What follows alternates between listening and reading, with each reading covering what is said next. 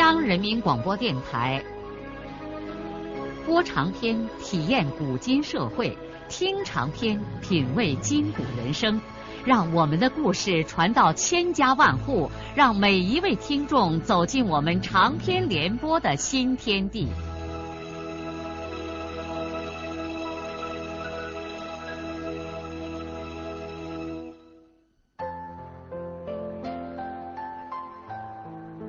听众朋友，请继续欣赏荣获茅盾文学奖的、由中国文联出版社出版的路遥的长篇小说《平凡的世界》，由李野墨演播。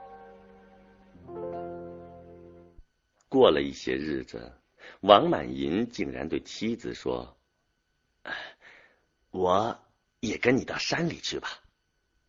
甭，你多少年也没劳过动了，快快的在家里剩着。”那点地我能种了的。可怜的兰花坚决不让男人去劳动，只要丈夫不再离开她，夜夜搂着她睡觉，这就是她的最大幸福了。现在别说那点地，就是再给她一些地，她都有心劲种了。只要满银在他的身边，他不仅不让满银劳动，还想办法让满银吃好喝好。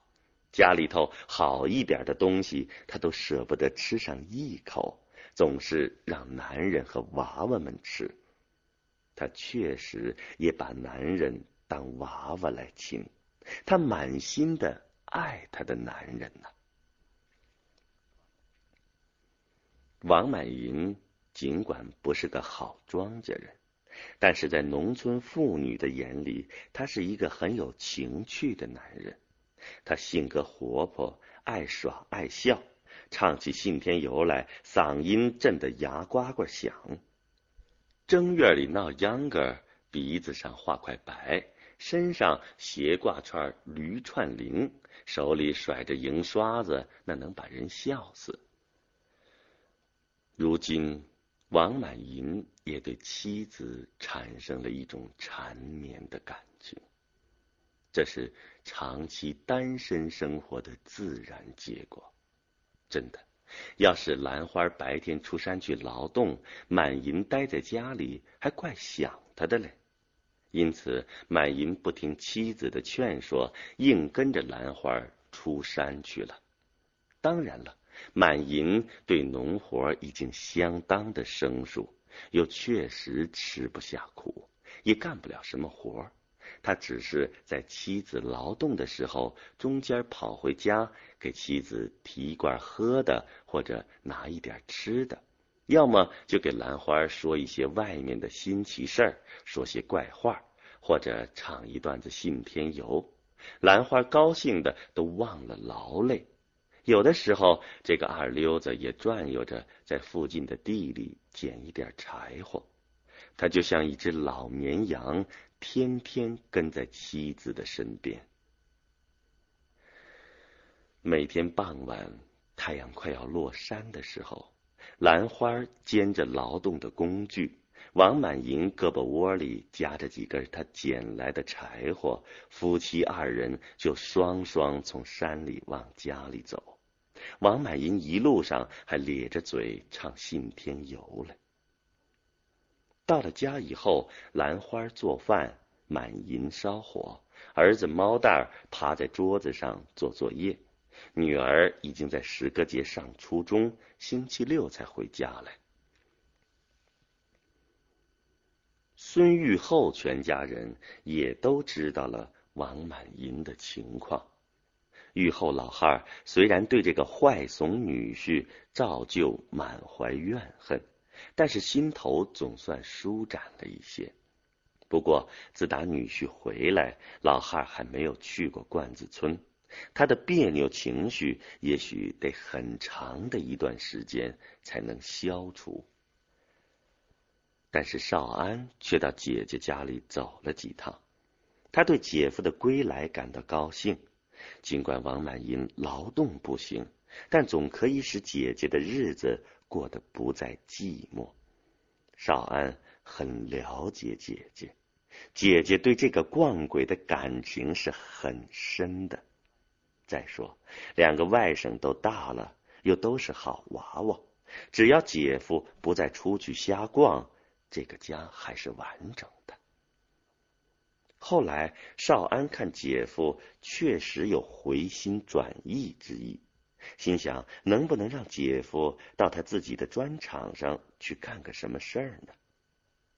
少安也知道，这个二溜子也干不了什么活。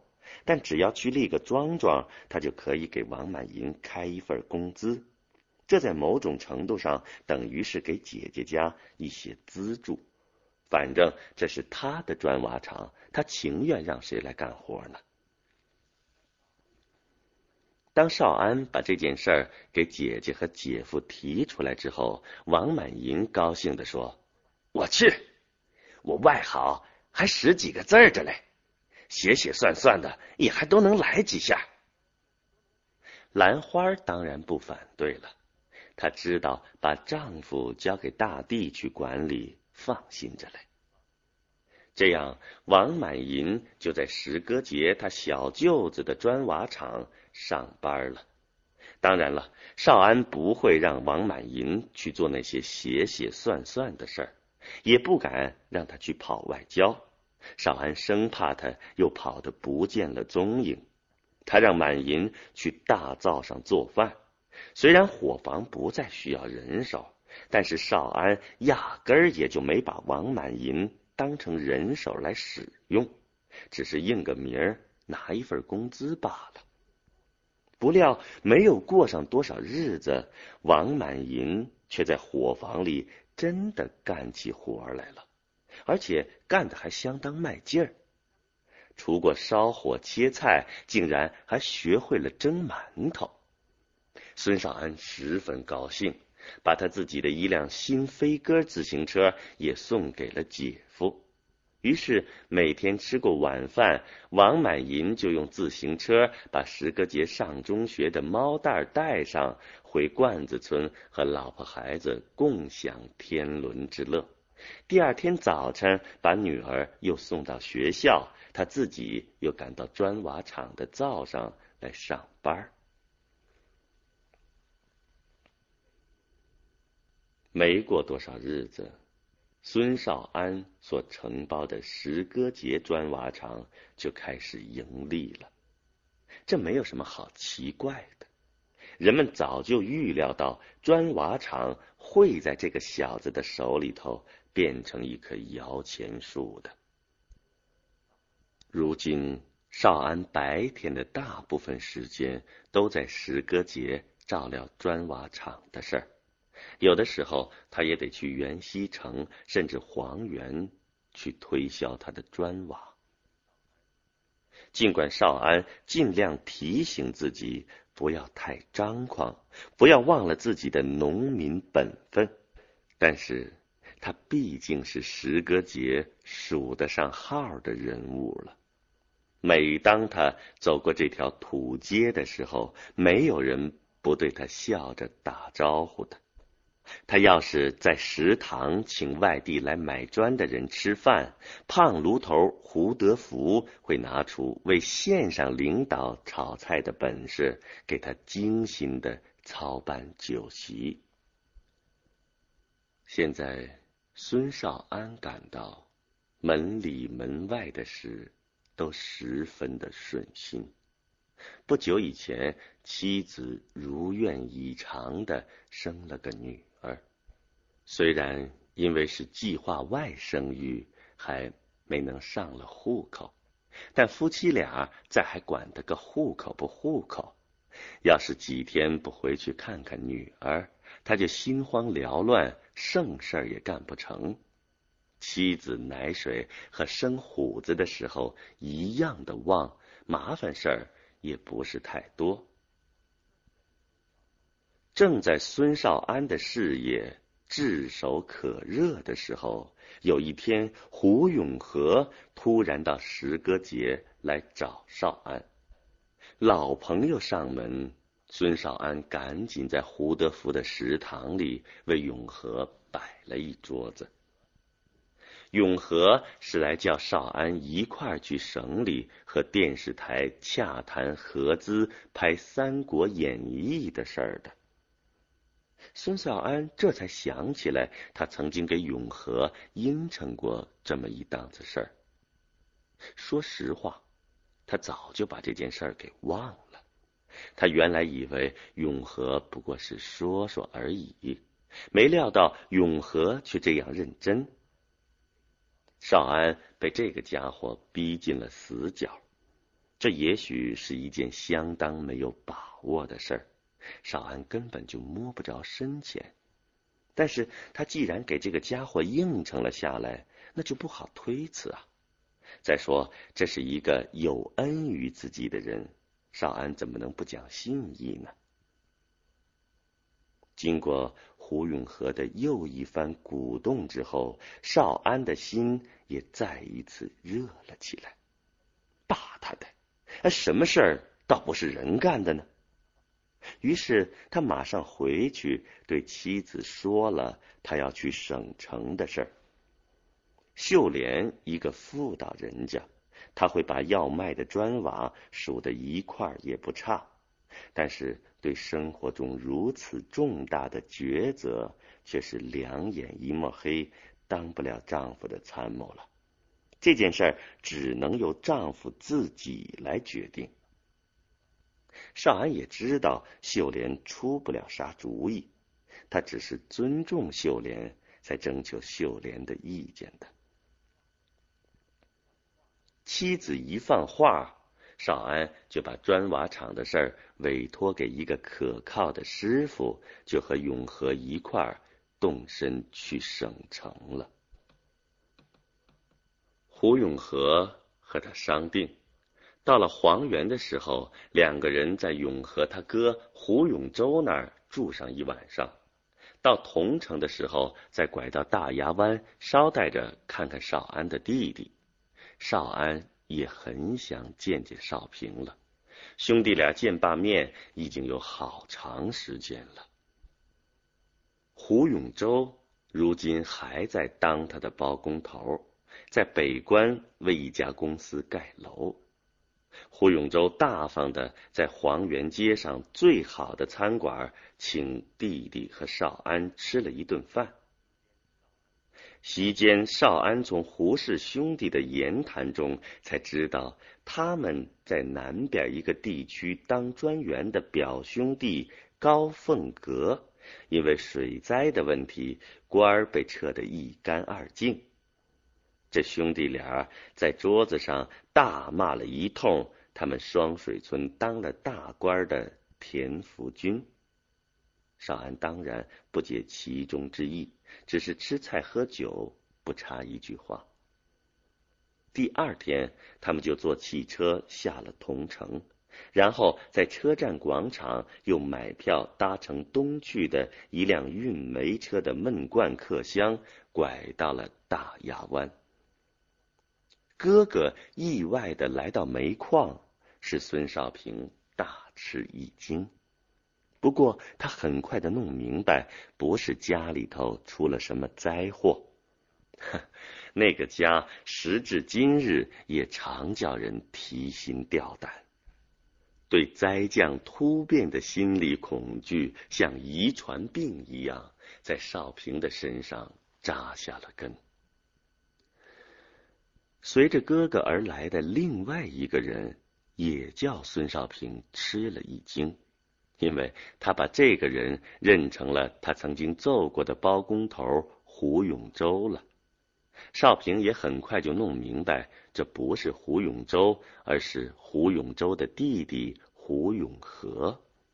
但是尽管如此，少平对这个胡永和一见面就反感，因为是哥哥的朋友，他才竭力的克制着自己的厌恶情绪。做出一副热情的样子，请他们吃了饭，又把这个家伙安排在矿招待所的一个单间客房里。少平和哥哥晚上要拉画，就共同住了一间两张床的屋子。吃过晚饭，胡永和早早的就睡了。尽管一路上孙少安一再吹嘘他这个弟弟如何的有本事，但是胡永和连和少平拉两句闲话的兴趣都没有。有个屁本事啊！有本事还要到煤矿来淘炭呢。少平先领着哥哥到浴池洗了一回澡，他知道哥哥虽然腰缠万贯，但是一年也不洗上几次澡。一来元溪县也没有一个公众洗澡的地方，二来农村人习惯的认为洗澡不只是讲卫生，而是一种不属于他们的奢侈行为。因此，平时连想也不想。洗澡的时候，正好下井的工人还没上来，一大池子水就他们两个人。少平只把他哥的脊背搓得像水萝卜一样的红。洗完了澡，少平照例又把他哥引着在井口和矿区转了一圈。少平是怀着一种骄傲的心情，让哥哥看看他生活和工作的环境的。可是少安却看得直皱眉头，显然对这个煤矿没有留下什么好印象。晚上，他们把腿伸进被窝，上身靠着床栏。少平买了一些点心和啤酒，兄弟俩都做好了熬夜长谈的准备。这使我们想起了那年在黄原宾馆他们共宿一室的情景。少平又一次详细的询问了哥哥去省城要办的事儿。少安说完了以后，少平皱起了眉头，他不解的问他哥。你为什么要做这样一些事儿呢？少安用胡永和的话回答弟弟：“农民也不能光当个土财主啊，应该参加文化上的事儿嘛。这道理听起来不错，可是你应该考虑自己的具体情况。说实话，你的事儿。”也才刚开始，只赚下那么一点钱，就东跑西颠的搞这些事儿，实在有点不自量力吧？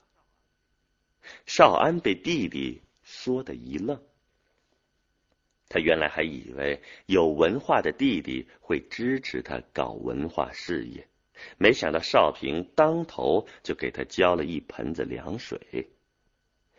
他嘟囔着说：“嗯。”钱是不多，不过这对我来说也就够多的了。咱穷惯了，一有这么多钱，心里头倒有点慌。一来我抹不开永和的情面，二来想输点财就输点财呗，反正没这社会的变化，咱也不会有这么多钱呢。少平欠起身，你这想法完全对。钱来自社会，到一定的时候就有必要把一部分钱再还给社会，哪怕是无偿的奉献给社会呢。有些西方的大富翁都具有这种认识。是啊，我们过去太穷了，咱们需要钱，越多越好。但是咱们又不能让钱把人给拿住了，要不然我们仍然可能活得很痛苦。我们既要活得富裕，还应该活得有意义。赚钱既是目的，也是充实我们生活的一种途径。如果这样看待金钱，那就不会成为金钱的奴仆。归根结底，最值钱的是我们要活得有意义。不过钱可不能乱扔啊！乱扔，我想电视台赔不了钱，说不定还能赚点再说，还挂个名字。少安这才道出了最深层次的心里话。当然，他也确实做好了白扔点钱的准备。因为他现在有赚钱的砖瓦厂，心里头是踏实的。少平明白哥哥的真实心理，他叹了口气说：“唉，你现在还没有必要拿钱买个虚名。再说你什么情况也不了解，就准备到电视台去赚钱。要是白扔上一两万块钱给电视台，我看你还不如拿这个钱给咱们双水村办个什么事儿呢。”拿一两万块钱，白给村里人办事儿，那又怎么样？你不是也准备白扔给人家电视台吗？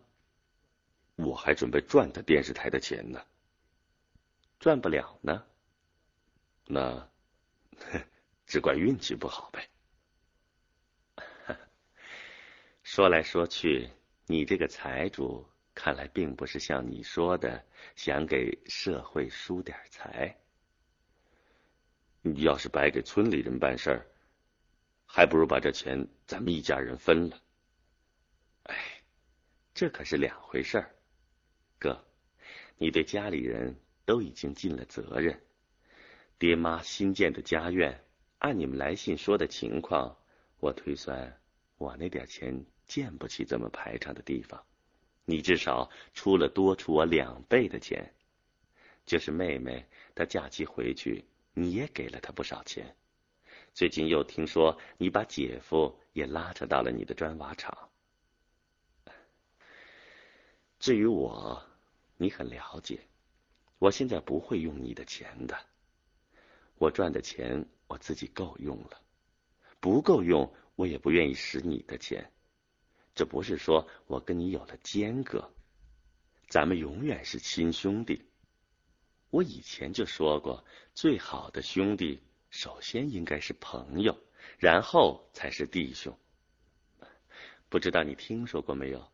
在外国，有些百万富翁甚至亿万富翁的子女拒绝接受父母的遗产，而靠自己的劳动来度过一生。我理解这些人。如果我处在他们的位置上，我也会这么做的。比如说，要是爸爸不是个农民，而是个什么大官，有好多的钱，我也不会要他的。那是爸爸赚的，他自己情愿怎么花呢？花不了，他扔到河里也可以，反正我不会接受他的钱。孙少安难以理解弟弟的这些高论。不过，他也开始认真的检讨起他此次的省城之行是否恰当。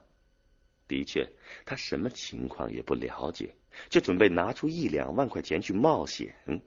一两万块钱对于拍《三国演义》来说，实在是微不足道的；但是对他个人来说，那等于拿出他自己的一半积蓄去开一次玩笑。孙少安从本质上来说，可不属于这种胆大妄为的人。少平问哥哥：“你倒就欠那个叫胡永和的家伙多少情啊？”他已经看得出来，哥哥对他的行为有点动摇。少安说：“哦，实际上也没什么。我困难的时候。”这个胡永和给原北县一个熟人写了封信，让我去那儿找这个人替我贷了点款。可没过几天，那个人就来要钱，逼得我差点要上吊。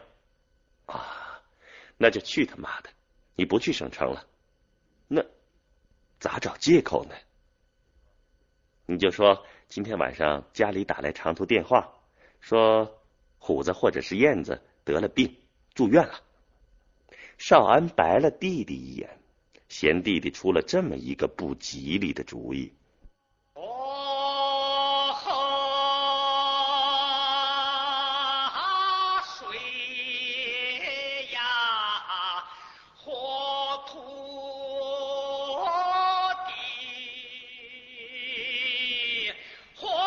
路遥的长篇小说《平凡的世界》，今天就播送到这里。您听了以后有什么感想、体会和建议？欢迎来信告诉我们。来信请寄中央人民广播电台听众工作部，邮政编码幺零零八六六。请明天继续收听。节目编辑叶咏梅。